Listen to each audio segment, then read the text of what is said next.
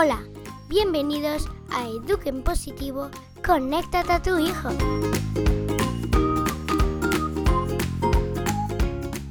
Estás escuchando a Mariana Sánchez.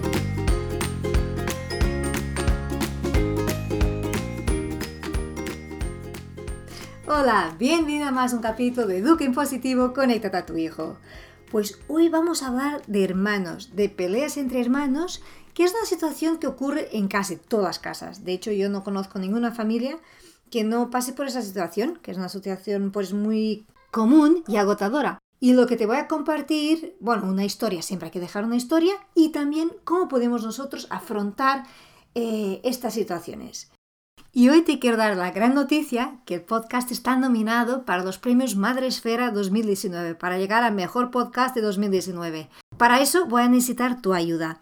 Estos premios van por votación. Entonces, el podcast que sea más votado será el que llegará a final o podrá incluso ganar el primer premio.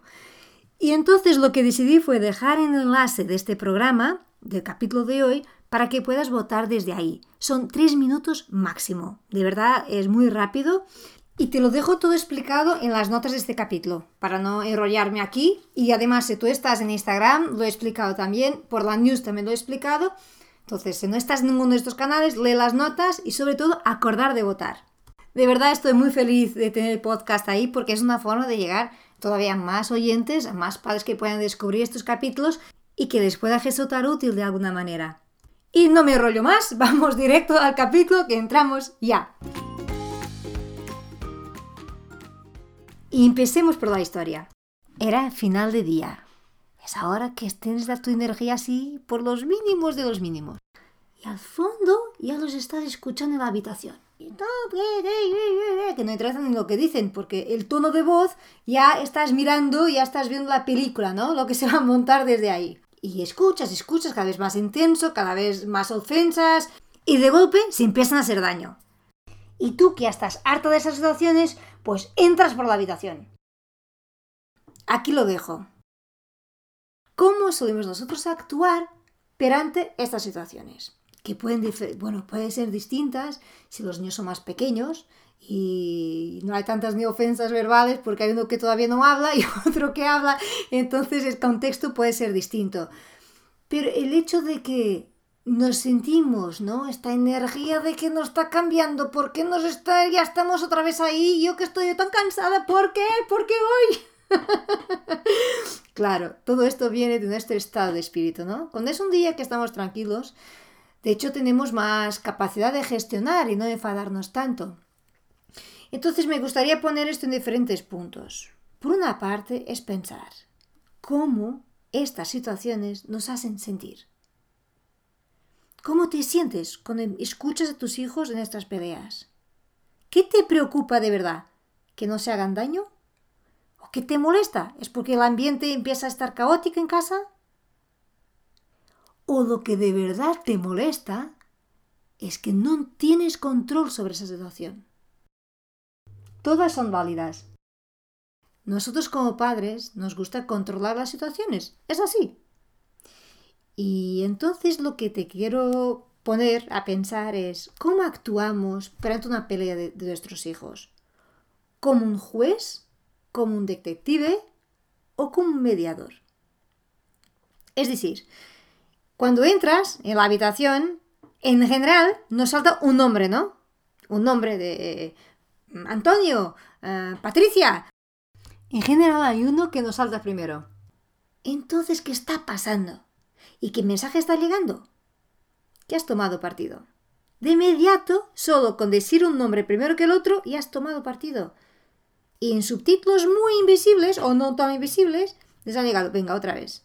Otra vez voy a ser el malo. Otra vez vas a ser la víctima. ¿Qué está pasando es que cada vez que actuamos entre las peleas de nuestros hijos, se hace más gordo. Y sobre todo, la rivalidad entre ellos aumenta. Y se acostumbran a utilizar las peleas para llamar nuestra atención, para testar de quién vas a tomar partido. Me encantaría decirte algo que seguramente que has leído sobre el tema, y ya estás harto de saberlo, pero yo no puedo dejar de decirlo. Las peleas entre hermanos, aparte de que es común, es necesario. Sí, son necesarias. Y ahora escucha con atención este ejemplo que te voy a dar. Cuando nuestros hijos se enfrentan a un conflicto en el colegio, en el patio, si de cada vez que en casa pasa un conflicto les rescatamos de ahí, rescatamos que eliminamos la situación, porque llegamos como juez, ta, ta, ta, se acabó, aquí en casa esto no hay, punto, pilota. O porque siempre tú, porque siempre tú empiezas, porque siempre le haces daño, porque siempre, siempre, siempre.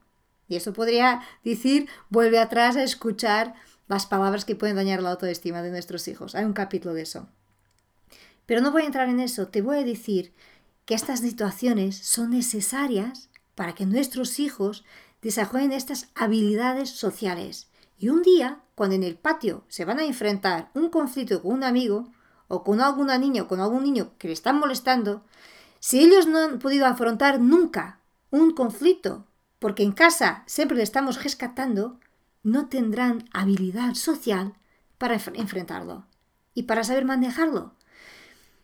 Y esto te ayuda a mirar las peleas como algo positivo y que no te sientas como algo que tú no puedes controlar. Entonces, ¿qué eres tú que estás fallando? No eres tú que estás fallando. Las peleas son necesarias.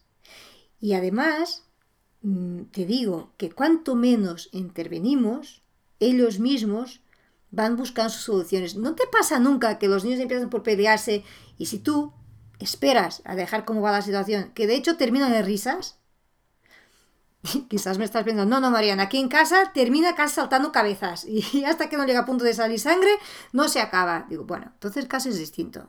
Si tus hijos son muy físicos, y esto además pasa cuando tenemos dos niños, que son mucho de, pues de hacer daño físicamente, ahí tenemos que intervenir, pero de una forma muy neutra, y este es lo difícil. A ver, tenemos que mantener la seguridad de nuestros hijos. Y también cuando hay un niño muy pequeño y otro un poco mayor, que tiene mucho más fuerza, y el otro es de verdad indefenso, porque no sabe defenderse, ¿no? No tiene un grado de igualdad en sentido de defensa. Claro, ahí proteger siempre, pero no por ser pequeño, proteger la integridad y la seguridad de los niños. Te decía, de una forma inocua, de una forma sin tomar partido. ¿Y cómo se puede hacer esto no tomar partido? Pues mete en el medio de los dos. Si se están haciendo daño físico, tú, delante de los dos, ahí haces una barrera de separación y mantener la seguridad. Pero sin decir nada. Sin mirar a uno con ojos de comerle porque siempre es lo que se porta mal. Tenemos mucha tendencia en esto. Sin querer, juzgamos mucho. Y por eso me parece importante poner este capítulo justo después de hijos preferidos, porque además cuando llevas una época en que un hijo está en una etapa complicada y el otro un poco más fácil, en estas situaciones te salta todavía más intenso con ese hijo que te está desafiando todavía cada día, cada día, cada día un poco más. Y aquí está el peligro, y los mensajes. A mí sobre todo me preocupan los mensajes que están llegando. Y por eso mi trabajo consiste en esto, de conectar padres e hijos. Por la conexión vamos a conseguir llegar muchísimo más lejos en la relación. Por otra parte, cuando llegamos a una situación y cuando estuvimos ahí todo el tiempo mirando la película completa, la probabilidad de sermos justos va a ser muy difícil, porque no hemos visto. Y aunque estés ahí y que dices, no, no, Mariana, pero es que yo estoy todo el tiempo porque están ahí jugando y yo ya sé que no ha empezado. Yo sé muy bien que no apunto el punto ahí de del conflicto. Da igual, dales ese espacio, dales esa oportunidad para que ellos encuentren su solución. Si ves que no va, no va porque mis hijos todavía no tienen herramientas para eso, ok, por una parte, y si votamos las peleas físicas, hay que separarlos, ¿vale? Pero de una forma neutra, de tú no tomas partido. Y por otra parte, luego, después de que el conflicto se esté tranquilo, y esto es muy importante, que se sientan los dos, sin nadie a interferir, a explicar sus puntos de vista, a, expresar qué necesitaban, por qué, por qué se han peleado, e entender que se acostumbren a entender el otro. Este es algo que no puedes hacer mientras están calientes, porque ya sabes, cuando estamos locos y descontrolados no tenemos capacidad ninguna de cenar, ni buscar soluciones, ni nos apetece tampoco a dar de nada ni con nadie. Esto viene después. Por eso se puede unas horas después. Otras veces solo al día siguiente, no pasa nada. Importantísimo es no dejar pasar estas situaciones de conflicto sin hablar, sin entender qué ha pasado, para que ellos mismos puedan encontrar soluciones desde la calma, desde la tranquilidad. Si pueden ya, que no se hace falta tener un mediador, pues déjalos solos. Si crees que no, porque son pequeños, pues estás ahí, pero de un mediador neutro. Como no tienes ninguna preferencia ni sabes de quién tiene razón, nada, estás ahí para escuchar y mediar la conversación. Punto. Como en todo, esto necesita práctica, necesita práctica de nuestra parte, de dejarnos de interferir tanto, necesita práctica de ellos, de acostumbrarse a hablar y a resolver las situaciones. Y para eso, pues hay que dar oportunidades para practicar y tener paciencia. Y como te decía en este capítulo, la paciencia y nuestra capacidad de autocontrol es muy importante en estas situaciones de conflicto, de ganar distancia, de saber en qué momento están y qué momento estamos nosotros. Bien, y justo para eso estoy creando este taller, esta clase de autocontrol y paciencia, para que te pueda ayudar en todas estas situaciones a cómo manejar mejor tu autocontrol, para que puedas acompañar a tus hijos en estas situaciones un poco caóticas y tensas, ¿no? Y la buena noticia es que estoy encontrando una forma de poder hacerte llegar esta clase, esta formación, y como siempre te voy a contar primero por la news. Creo que te va a gustar la novedad y si no estás por Barcelona, igualmente la podrás hacer. Bueno, y aquí lo dejo. Es verdad que este tema de hermanos daría para una clase completa, te lo juro, a muchísimas cosas a trabajar, indagar y entrar en detalles, pero claro, en un podcast es imposible. Quizás un día también voy montar una clase, una formación de hermanos. Pero para empezar, espero de verdad que este capítulo ya te ayude, que te resuene de alguna manera, si te parece útil, comparte con otros padres. Ya sabes que a cuantos más podemos llegar y ayudar a estar más conectados en familia, mejor. En las notas de este capítulo encontrarás, por una parte, el enlace para suscribir la news si todavía no estás ahí.